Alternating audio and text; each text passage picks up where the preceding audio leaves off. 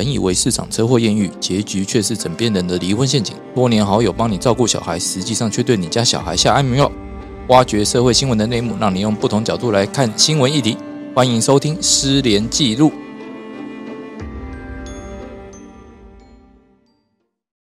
打开后。欢迎大家收听《失联记录》，我是主持人连瑞君连律师，在我旁边的是石律师。大家好，我是钟诚石律师，还有我们的来宾快跟律师。Hello，大家好，好久不见了。因为那个旅长律师又跑去赚钱了，然后所以今天就由快跟律师来代班。那我们今天要来聊囤鸡炒作哦，其实就是鸡蛋之乱嘛。大家都知道，最近从今年一月以来啊，鸡蛋在北部地区变得很难买到了。农委会的主委他也在二月二十一号有在他的。演出上面公开道歉啊！为了解决这个缺蛋的问题，农委会它专案开放进口了好好几颗蛋嘛。然后从好像是上礼拜，哦三月二十九号的时候，已经在各个通路上架了。那从四月开始的话，其实它的进口量已经达到三千万颗。目前呢，目前的话要买蛋已经没有像之前这么难了。真的吗？我自己觉得啦。真的吗？可是我觉得还是买不到哎，全联还是没有。哎，有啊，我们还是会去买啊。我之前都是去，只是我们去，我之前是去好好事多买而已。哦，我我自己去全联的话是也是常常空没有错啦。但最近的话去个一两次，偶尔还是会看到蛋。这样子比较好。早上七点半吗？早上七点半刚进货的时候，你赶快去抢，这样子。全联还没开呀？对啊。然后另外就是也有民众他们在讲说，他们就在一些社团里面贴到。诶，看到内湖科学园区路旁边有人在卖，哦，结缘蛋一颗卖三块，结缘蛋，然后就他就买，他就好像一堆蛋，然后就一个一个塑胶袋绑起来，然后跟你讲说一颗三块这样子，跟你结个缘，然后我想说，你有这些蛋，你为什么之前不拿出来卖？这个时候蛋都进来了，你才拿出来，人家就说要跟你结缘，你要求这么多，这个太奇怪了。后背里面打开是一只小鸡，对啊，就有人怀疑说，哎。不要跟他买嘛，这个八成就是炒作啊。然后台北地检署哈，对于这个他也在查访了解中，因为有可能会涉及到刑法的法条嘛。那这个刑法的法条，我们请施律师讲一下。这法条，因为其实我后来有去确认这个法条，而且有经过的，我看到资料是说有经过三次的修正啊。其实，在一百零三年有修正过，然后一百零。一百零九年有修正过，不过我们我直接先跟大家讲一下现行的条文好了。嗯，这刑法就是所谓的囤积民生必需品的罪，刑法是两百五十一条。目前我们的现行条文是说，假如说你意图抬高价格而囤积所谓的粮食、农产品或其他农生必需品的话，还有种苗、肥料，还有其他农工业必需品。最后一个就是行政院公告的生活必需品，这三三种这种类型的话呢，它会被处以三年以下的有期徒刑、拘役或并科三十万元以下的罚金。那假如说你是用强暴胁迫去做妨害前项物品的这个贩运的话呢？它会变就是五年以下的有期徒刑，科或并科五十万元以下的罚金。然后，假如说你是用所谓的我们所谓的散布不实讯息的方式呢，意图影响这个交易价格，就会处两年以下有期徒刑、拘役或科或并科二十万元以下罚金。但你假如说你是用所谓的广播电子这种通讯的方式去传传播的话，就是加重的话，它会加重其刑二分之一。最后面还有一个就是未遂也会处罚啦，就是假如说你有做，但是没有做成功，还是要被处罚的。这个条文之前适用最广的，应该就是那个口罩、酒精那些。对对对。还有什么卫生纸？卫生纸？卫生纸好像没有公告吧？卫生纸没有。对，是防疫物资。呃，就是对防疫物。之前酒精跟口罩都非常的，就是会用到。呃，跟大家分享一下，就是实物上跟这个刑法第两百五十一条比较有关的案子，之前就是因为新冠肺炎的关系，那。在一造难求的时候，商人囤积口罩之后，再高价卖出。那其实当时哦，我们国家针对这个新冠肺炎，它有另外定了一个严重特殊传染性肺炎防治及纾困振兴特别条例。那其中的这个第十二条哦，就规定了，就是对于这个经中央卫生主管机关公告的这个防疫器具、设备、药品、医疗器材，或者是其他的防疫物资，如果你哄抬价格，或者是以呃，无正当理由囤积而不应是销售的话，就会处五年以下的有期徒刑，那并科五百万元以下的罚金。那这一条的立法理由，其实就是参考了刑法第两百五十一条的规定，然后来修正的。那后来台南地院哦，其实有针对囤积口罩的这种行为，它嗯，就是当时行为人士囤积口罩之后，以两到三倍的价格售出。那台南地院针对这样子的行为是有判处有期徒刑三个月的相关的判决。只有三个月而已，其实蛮蛮轻的。其实我之前也有处理过，就是酒精的。哦，酒精也有，就是他们去排队，然后用稍微高一点的价格。但我那个案例没有高很多，高了一点点钱。我记得那个我有看到，因为它会涉及到所谓的意图。抬高交易价格这件事情，对对对，哎，然后那个案例，他的最后判决，他是讲说，一直抬抬高两块钱，哦，一一瓶酒精才提高两块钱，他认为说你应该没有要哄抬价格的意思啊，你可能说我自己去排队，我去抬这些能力都不够了。对我之前处理的那个案子，后来也是不起诉处分。那检察官不起诉处分理由是认为说，因为事实上我们去排队买这些物资，相对的我们也付出了自己的人力成本。对，那其实如果你你后来转售出去的价格是只是高了一点点，他认为这个其实是合理的。哎，不过刚刚施律师有提到一件事嘛，就说这两百五十一条其实经历过三次修法嘛，嗯，哦，那最早的修法是在什么时候？哎，其实我看到资料，其实在一百零三年的时候，当时其实应该一开始我们的两百五十一条在一百零三年就旧法的时候，其实它是有规定，它是必须要用强暴胁迫。或诈术为妨害贩运谷类及其他公共的所需的这个饮食物品，而且要必须致世上生缺乏者，好难懂。对，好拗口。然后另外一个也是写的，它也是第二个也是，其实同样的类型就是要贩运什么肥料啊、种子这些农工业的东西，而且它也必须要导致说世上生缺乏者，就是法律的用语都是这样，就是你必须要导致说这个东西是已经因为你的这些行为而导致说市面上这些东西是缺乏的。后来在那个修法的过程中，就认为说这个要导致这种情形的话，其实比较少见，而且其实也不需要到这种程度，就应该是有认为是有囤积居奇的状况。所以后来就是直接把当做是说你无正当理由不应试销售的话，就会构成这个罪名。然后另外针对强暴胁迫的部分，就把另外把它当做是一个加重的事由。这是在一百零三年修正的时候。那至于说在一百零八年修正的时候，其实就主要来讲就是针对那个行政院可以公告这个民生必需品的这个项目。我这其实蛮神的，他刚公告完之后，那刚修法完之后，隔年就发生事情，马上就用到了。其实我们是这样子说吗？想说是不是有预知能力？那我要讲一下，就是说，其实在这个缺蛋之乱之前啊，诶，小时候，我小时候，不知道各位是不是小时候啊？就二零零，一定是小时候，小时候 是什么吗？就是说，二零零五年的时候，其实我们那个时候有诶海棠台风来吧。然后海棠台风来了之后，就某一个作物的价格就开始疯狂的飙涨，哦，这是所谓的三星葱事件呐。那当年哦，一度被炒作到每公斤三百块。哎，以前我们都会打趣说，呃，去菜菜市场是买冬瓜送葱嘛。啊，那时候我们都讲说，哎，现在是买葱送冬瓜，因为一一公斤三百块，这到底要怎么买啊？哦，后来地检署宜兰地检署有抓了几个菜虫出来起诉，但是他起诉的法条不是两百五十一条。哦，就是用旧法。如果用旧法的话，其实会要件有点不太对，哎，那所以他后面用什么判刑？他后来用强制罪，因为他是说这些人他们去人家的，就是收购葱的盘商那边哦，去塞纸条，就是说要买葱要来找他。那如果说你没有找他，他会去恐吓你，他用这种手段来去垄断市价，嗯，哦，那才把它炒到三百多块。当然后面这些人做的这些行为，那其实也只判了五个月而已。其实这种刑度他都判得很轻，真的不知道为什么。哎，可是我其实那个刘律师讲这个，我有去看那个判决。哦虽然说后来被炒到三百多块，可是实际上那个判决里面想讲到那内容的话，他们大概差价是大概是十块到十五块左右的这个金额，每公斤十块十五块。对对对，就是差差额其实并没有像后面这个，不知道是因为他们炒了之后，后续一直一直一直往上攀升这个价格还是怎么样。至少在判决中的话，他们那个赚的那个应该说。差额并不是很大，大概一成左右或一成多一点点，有可能是这个原因呢。而且因为这个东西，他们会要用协商判决的方式去处理，也许是跟这个讲好条件之后，所以才会刑度上有所考量。对啊，好像他们也后来也有认罪啊，认罪之后就比较轻的了，都只是判五个月而已。也毕竟也是当时那个法条也没有完善嘛。对对啊，不过我有疑问啊，哎，那鸡蛋可以算这个农产品吗？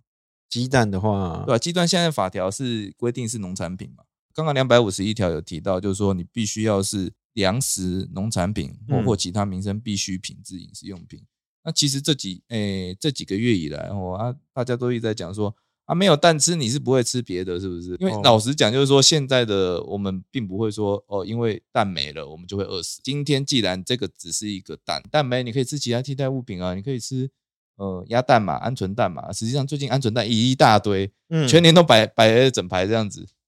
那你既然不会因为说缺了鸡蛋，然后就导致你有什么生活上的困难，那为什么要嗯会把它认定成是所谓的民生必需品？应该说，呃，咱知道，就是看到这个资料来看的话，假如一在一百零三年这个立法理由里面，当时是有参照一些农产品市场交易法，有商品植物物种及种苗法啊，对对对对，还有粮食管理法这些规定来看的话，粮食及其他农产品的这个所谓的民生必需的饮食物品里面呢，确实是有包含鸡蛋的。所以，假如说真的被检调查到的话，是有可能就说以这条以目前来讲刑法二两百五十一条部分来做起诉送办的。可是起诉送办，我感觉好像不会判多重嘛，因为只是三年以下。最近有在查吗？我觉得之前口罩有在查，但鸡蛋好像鸡蛋的话就不敢做这么大的动作。对啊，然后所以他们后来其实对付这种这种哄抬物价的手段，最有效的方法就是像这次农委会这样嘛，就给你进口一大堆鸡蛋进来，啊，你鸡蛋也有办法久放，你再说啊，又不是像口罩、酒精，你可以放很久，一放从 SARS 放到今年都没问题。可是我我突然间想到一个比较大的问题，说它到底是不是真的是我是为了哄抬价格而去囤蛋，还是本来鸡蛋就就真的有不足？这很难说，因为有的时候是大家一阵恐慌啊，恐慌下产生的挤兑，就像那个细谷银行那样。对啊，可是只要是一阵恐慌的话，就不能说人家是有囤积居奇啊。但他为什么要买那么多蛋呢？莫名其妙啊！哎，有些人就喜欢，比如说像那个鹅阿珍，没有没有蛋就。就就感觉怪怪的。那你会三餐都吃蚵仔煎吗？不会。但之前蚵仔煎不是就说他不要放蛋吗？我就很想要会会有人去买吗？以前不加藕啊，我们可以叫蛋煎啊。如果没有加蛋，那叫叫什么？蚵仔煎。它 是它的灵魂吧？对啊，你一定要加蛋啊，不加蛋那个蚵仔煎就不对了。哎，可是像我的话，我自己吃吃嚼西式的那种汉堡那个啊。我通常会就一定要一颗蛋诶，我也觉得这这这吃起来那种口感，对，跟你单纯好像只有肉，就是会觉得有点无聊。对啊，就是那种感觉会有点就有点干干的，然后你就算加了气势也不太对。对啊，就是很难取代。对啊，但是你可以加鹌鹑蛋啊，鹌鹑蛋进去吗？鹌鹑蛋那么小一颗，你可以加两颗，咬的时候滚下去，是这样子做。没有啊，因为要不然你可以加诶鸭蛋，好像也不知道，我没吃过。鸭蛋应该更贵吧，而且更少诶。对，鸭蛋应该更少。对啊，那我们哎，不是是之前包皮蛋好啊。对啊，皮蛋 皮蛋存货超多的。呃，因为快坏掉，一排一排的皮蛋。对对对对对。不过这类的囤积问题哦，其实也不是只有农产品嘛。哦，我们拿最近的例子，三月中的时候，大家有没有去呃抢那个 Black Pink 的门票？Black Pink 没有，不知道怎么念。对对对，韩信没有很熟。他他。哎，我是没有，但是但是我知道它非常的红，听说炒作要非常高，对啊，因为新闻是说，吼，这个门票被炒作到一张四十万，四十万好夸张，我觉得是不是说？但是听说现在的小孩们非常的迷这个团体，哎，对啊，不要讲小孩，就是说啊，有些年轻朋友，要不然好像我们，我说的小孩是国小，哎，国小，对啊，国小迷这个，像我小侄女，她有那个 Blackpink 的他们的那个，你知道我们小时候会收集明星的那个卡片。他们现在还会收集耶，收集那个 Blackpink 的卡片呢。他那天拿给我分享的时候，我好震惊。我想说，天哪！现在还在用闪卡，我好落伍。哎，不是，你说国小像，因为我的小侄女她现在才呃幼稚园小班吧，她也在迷恋这个吗。对他们，他们，他们学里面的，他们跳的舞里面有一首歌，就是 Blackpink 的。哎，突然间忘记叫 Pink 什么的一一一个歌名呢？因为那天他坐我车上，我们去就是要载他回去的时候。他在我车上就是要我放这个 Play Pink 对我之前有曾经出去玩一整路都在放同同一首歌，听到我都睡着。然后我想说，哎。可是这首歌我没有听过哎，他说没有，这是他们的那个新歌哦。真的，我想说，你现在在幼稚园的，你对啊，现在小孩非常的迷哎。最主要也是因为很早就接触到网络了，而网络上面如果你没有去做这些限制的话，它其实哎，我看到 YouTube 哦，热门热搜马上就看到了，嗯，尤其是说哎，最近新闻又炒这么凶啊，小孩听到就觉得喜欢，然后就觉得说，哦，那好，我就要迷他们这样子，然后就去买了一张四十万的门票，是小孩可以买四十万的门票。没有拿大人的卡去刷，啊刷还刷爆这样子。其实我是在想说，这个四十万是不是其实是他们已经受气了，故意多打一两个零，然后让人家误会。或者说，哎，或者说我就是刻意打比较高的价格，让人家来询问，啊，询问之后我才有办法卖，这可能也是一个问题啦。因为新闻上就直接耸动的标题嘛，直接讲说哦，一张可以卖到四十万，但实际上是真的有办法卖到那么高吗？对啊，就你就好像有点那种像那种拍卖有没有？他不是会打九九九九九吗？对啊，其实你打过去，他可能那个价格就是，其实你他就会报一个真实的价格，那个其实都只是一个一个一个引人，就表示说我有票，我有票，快来询问我。有可能，有可能。不过他这个会违法吗？哎，来，我那个分享一下，就是黄牛票的部分，最近政府其实有演绎那个参考国外的立法例，他们有提出修法要重惩那个黄牛。所以，那个行政院他在昨天有通过一个文化创意产业发展法的那个修正草案。那针对这个销售端定有超过票面金额或定价贩售者，他是处于票面金额十倍到五十倍的罚款。我是罚款的是吗？对，那没有。如果未来你是以外挂的方式，或是以什么扫票机器人拿去登录假账号的方式去购买。那些译文票券的话，他会处三年以下有期徒刑，所以它是行政法跟刑罚并行的一个处罚方式。哎，可是它是译文票券哦，译文票券是包括哪些类型？就是也包括这些演唱会的票。它其实主要是要针对，就是黄牛，就是都会去买那个。那如果我今天开一个演讲，一个比较好笑的演讲，我我有有提过这个问题，应该也，我觉得应该也是啊。对啊，但是如果我今天我讲说我是一个很严肃的学术研讨会，只是我讲的比较搞笑而已。我觉得如果有市场，应该也是会构成这样吗？不知道哎。但是这个草案目前是要送到立法院去审议。因为我会很好奇啊，就是说我们都会先区分那个文艺的范围嘛。如果说你今天讲说是译文票券，那译文票券的范围到底有多大？虽然说伯恩他那件事情是为了要去玩国税局的东西，所以才特别讲这些。但是如果我今天我开一个学术演讲，或者说一个比较热门的演讲课，然后一堆人去炒作这个票，哎，也是有可能。那这种方方向的话，能用文创条例来去处理吗？其实蛮好奇的，可以来试着挑战看看。可能等他修好，对，他现在还没过嘛？对他要送立法院审议。对，现在的话只是一个草案，对，只是一个草案。好，草案，那现在就只能用社会秩序维护法来处理。对啊，社会法是有规定说。有下列各款情形的话，是取三日以下租呃拘留，或是新台币一万八千元以下的罚款。其中跟这个比较有关的，就是非公自用购买、运输游乐票券而转售者，游乐而转售图利者。对，只是说这个里面可能它的构成要件有点，我觉得可能有点争议。说像 Play Pink 这个的这个票的话，它到底算是游乐票券吗？还是是游乐园的票券？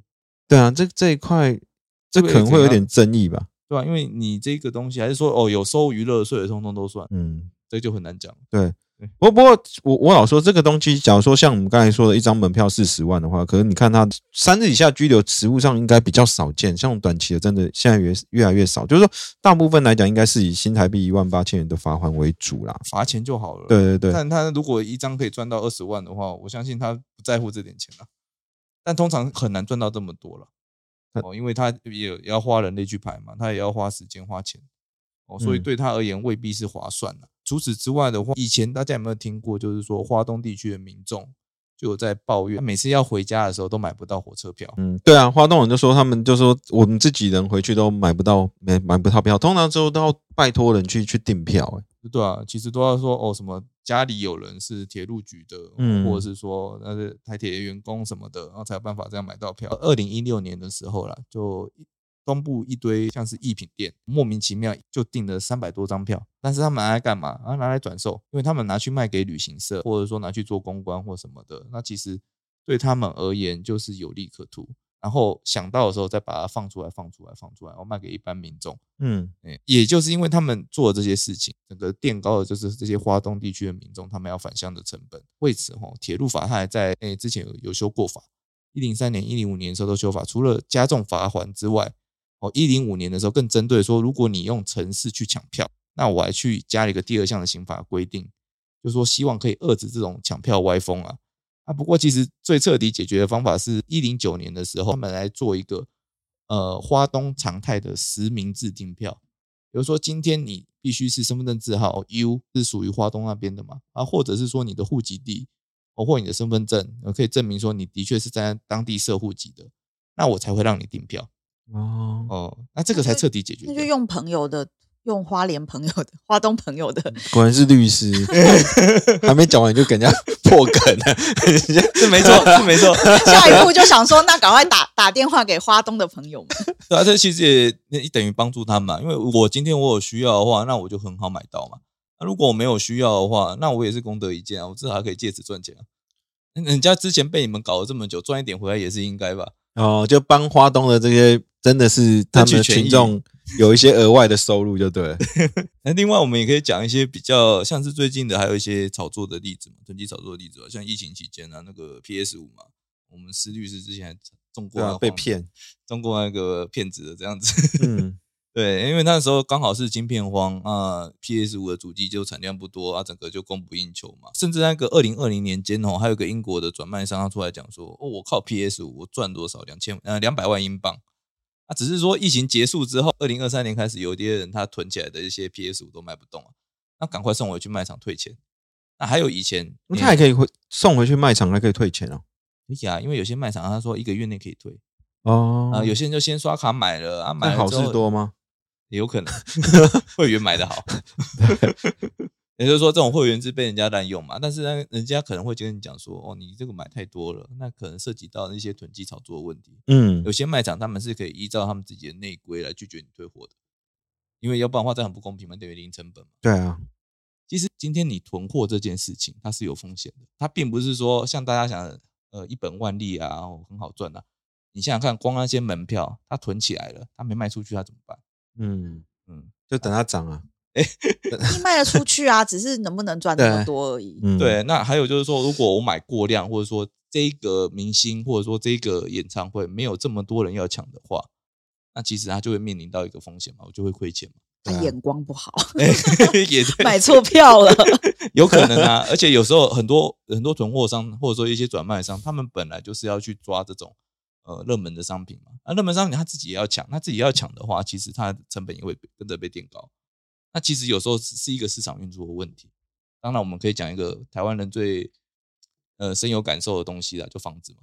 嗯，哦，我们的房子从小到大就是看它一路一这样一直飙涨上去，到现在我们都几乎买不太起了这样子。那这些人他们买房子，他真的是想说我要囤积炒作吗？可能有一点这种心理。那不然呢？投资客就是这个心态。对，投资客是这个心态。但更多的人他只是想说，哦，我今天我要买来自住，或者说你爸妈可能会觉得说。我买来给我小孩住，哦，这个是合理啊。可是我说，你们假如说你投资或是投机的话，代表你买绝对不是你自己要自己自住的需求啊。对啊，但而是你有其他的，比如说你一个人买了三五三五间或三五十间，三五十间是怎样？对，他就是要来做做投资炒作的。有些是这样，那个你讲的三五十间，有时候都是那种大型法人哦，因为有些法人他们会这样大大量的买，法人买房子要干嘛？对啊，炒作啊，转 售这样的炒作，对对对。但是因为你以以现在房子的价格，你没办法说哦，我一个个人就买这么多，那很难。通常一定要集资嘛，要不然你拿那么多钱。可是现在其实没有，其实后来我知道有些买房子，比如说他们好像就是我只要付一点点，然后呃。假如说我们是买成屋好了，他们有些你跟银行贷款的话，其实他们好像前面几年只要缴什么宽限期，对对，它宽限期，所以它其实可以一开始就先拥有一大堆。对，但是这次升级，他们就吃到苦头了。对，可是我说这是升级，可是我说之前的话，其实他们有宽限期的规定，所以他们其实也花好小小的成本，等于说它的杠杆也是非常的大，他就可以去取得比较多的房子。可是宽限期其实很恐怖诶，宽限期的话，其实你只有给利息。对啊，然后你完全没还到本。对啊，哎，等于说他得期待这房子一定会涨，啊，不然囤积积局不就这个意思？对啊，我说囤积积局是这个意思没有错，但他你看他有一个风险嘛，就是说如果今天房价跌了，虽然这个件事情没有发生，对，哦，感觉很难发生，很难发生，每个都在给你凹凹到底，就是说我就撑到底，看你怎样。那所以其实如果你要真的要压抑房价的话，不是单纯说我要遏制囤积的歪风，你还要得多一点手段嘛。像这次如果升息升到两趴。哦，有的人原本宽限期只要缴一万多块，现在变成四万多块了，那整个整个人就受不了。因为我原本的支出，我可能是一套房一万多，哦，那我可以开杠杆嘛，我可以开四五间房这样子。嗯，那今天如果升息升到两趴，我一个月变成要缴四万多了，那你就变多少？哎，我四五套房下去，一个月变成多十几万出。对，可是可是我只是说，像这种是一种商业模式的手段。可是我们回到我们刚才法律面，你看我们刚才针对说你囤积民生必需品，或是农农业必需品，或是或是什么呃，甚至连演唱会的票未来都可能开罚。可是可是我说你你我们有针对说囤积房子要开罚吗？有啊，平均地权条例啊，平均条它它不算是一个开罚吧？它比因为很难抓啦，因为你怎么抓到说人家囤积房子是为了要炒作？不是这样，这为什么很难抓？你一个人你要住三五间房子吗？那么这个很容，因为因为有个问题，就想要买房啥？就是走养。对，房子就是我的兴趣，因为我拿来出租啊，这也是一个利用的目的啊。对，可是我我是说，你你你那你拿来出租的话，代表说你你就是把它当做是一个盈利的工具嘛？那那为什么我房子不能出租呢？你你房子可以出租，可是我说，假如说我们认为说房子是我们每个人就原则上基本上你是每个人应该是有他自己的需求，然后你说还有小孩的需求，也许这样子。可是那你说一个人好三五间好了，这已经算是非常多了吧？可是你假如说你超过三五间以上，你你就是买房子来你要出租的部分，你就是拿房子来做盈利啊。可是我家人多。这家小狗也想住一间房。对啊，我家我家东西多，有狗窝就好了，好不好？对啊，因为我跟你讲，他们有时候真的很多理由哦，那再来的话，你要抓的话，那好，呃，这些通常都是地主哦，或者说很多房子的，那那立委其实也是跟他们还不错的。那你要立委立这个法，其实很难。对，所以我的我的意思就是说，你看我们的法律规范的都是一些，比如说像说刚才就说小确幸的，对小的东西，什么嗯，不要蛋蛋呐，还有那个什么票啦、车票啦、口罩啦、酒精啦，对，可能不觉得房子是你一定要用买的，你也可以用租的。嗯，你可以你可以用地上权的，谁说你一定要买一个所有权的？不是，那如果没有那么多，对啊，你就预算多少就买多少嘛。没有，那像刚才讲那个蛋还有酒精那个，那你也不一定要用啊，你可以用其他的方式啊。没有，那民生必需品啊，你看酒那个刚好那那票呢？这个就难讲。所以票他另外定了一个法。对啊，而且我说你好，你说民生的必须娱乐，民生的必须娱乐。对啊，我我是说，那你你到，而且像像铁路的那个，刚才说铁路票。你也不一定要坐铁路啊，你有其他，你可以坐公车啊。你分别坐客运，你知道多累吗？对，要搭四个小时。对，我我的意思就是说，它其实有不同的管道可以到，它不见得叫做民生必需品，它有其他方式可以到达嘛。我只是说，国家在对待这种东西的时候，你看越小的东西，好，我们大家觉得，反而我觉得管制会越严格。可是像比较大的东西，然后又是大家都喊说买不起房，或是这些以后都没有，可是明明就有很多人有一有些有一些自然，他可能就有好多房子。其实我要讲的这是历史工业。你想想看，今天如果政府打房的力道真的太强，哦，那银行会会怎样？今天很多人是用贷款去买房的，那如果你逼的房价大幅下跌，那银行会要求哦，你抵押人必须提供其他担保，那不就害死一堆自住客了？那我我觉得他应该必须，应该说我不确定未来的修法，但是我只是说你可以说区分嘛。你假如说你就是自住客，你是一套房，他有一个房贷的。的补助或者其他，可是你假如说你有一个，你有名下有三五套房，不是你你讲的是说，好，我今天应该要打房，把房价压下来，但房价压下来这件事情本身就会害到自住客，因为你自住客他是做抵押，他是做房贷的，那如果我今天我的房价下来了，银行会要求我补补钱哦，或者说要要提供其他担保品，这个不是说你今天我呃专门针对特定几个投机客。去打有用的，因为一定会害到其他人，环环相扣的。对你，我就说，所以我说这是一个历史工业是这个关系，因为前面没有打，后面要打的难度是越来越高。对啊，可是你不喝止，那之后不是更更难？对啊，所以他们只能缓缓的压抑。嗯呃，希望是软着陆，不希望是硬着陆。硬着陆的话就真的税啊，或者是升息的方式。要不然你通，要不然很简单嘛，你把房屋税通通给它调高到十帕、二十帕这样子，或者说我把最简单科税评定限制我给它改掉，改成用市价，马上一堆人就哀哀叫。嗯，哦，就马上那个这个马上立竿见影的效果，这可以做到的。但是做下去之后会有多大的反弹，还有会对经济有多大的影响？其实。用膝盖想就知道，因为你这样一搞下去，一堆人来卖房子，就会像现在南韩一样。南韩就是说，哎，我现在升息了，一堆人被迫要卖房，卖房之后价格就开始崩跌，啊，崩跌之后银行要要你补银根，那你补银根你补不出来，房子又被拍卖，于是于是供给量继续增加，啊，继续增加，结果房价就继续跌下来。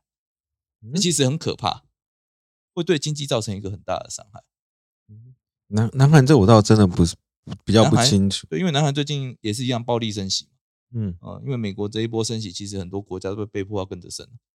那升完了之后，其实很多都是一个环环相扣的结果。我不能说我今天我要打房，那就真的打下去，真的打下去，经济完蛋怎么办？我觉得他也不是要打房吧，他应该要做，应该是说让我们每个人就是在那个不应该是用房子来当做是存，就是我们说你要炒作的标的。对，那那你你要打应该是这个东西，而不是说你要把房价压抑到多什么程度，而是说你针对于说多房族的话，你要做什么样的措施？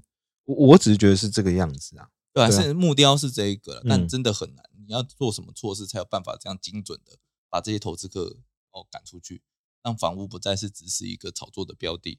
对啊，这真的蛮难的。对，而且你看我们这个房价已经僵固这么久了，讲到囤积炒作了，那最后提到买房的事情，那我们也是要跟大家讲一下，今天呢、法律有处罚的这些囤积炒作的作为，通常都会有一定的目正当性。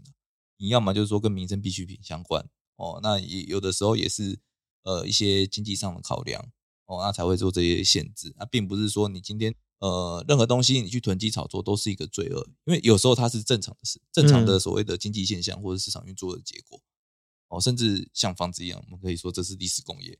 那如果因为所有人的利益已经被绑在一起了，那如果你真的用力给它打下去的话，其实害也是害到我们自己。嗯嗯，这我认同啊，因为本来我们本来就趋向于市场，应该说我们本来就市场经济，而不是所谓的那个共产嘛。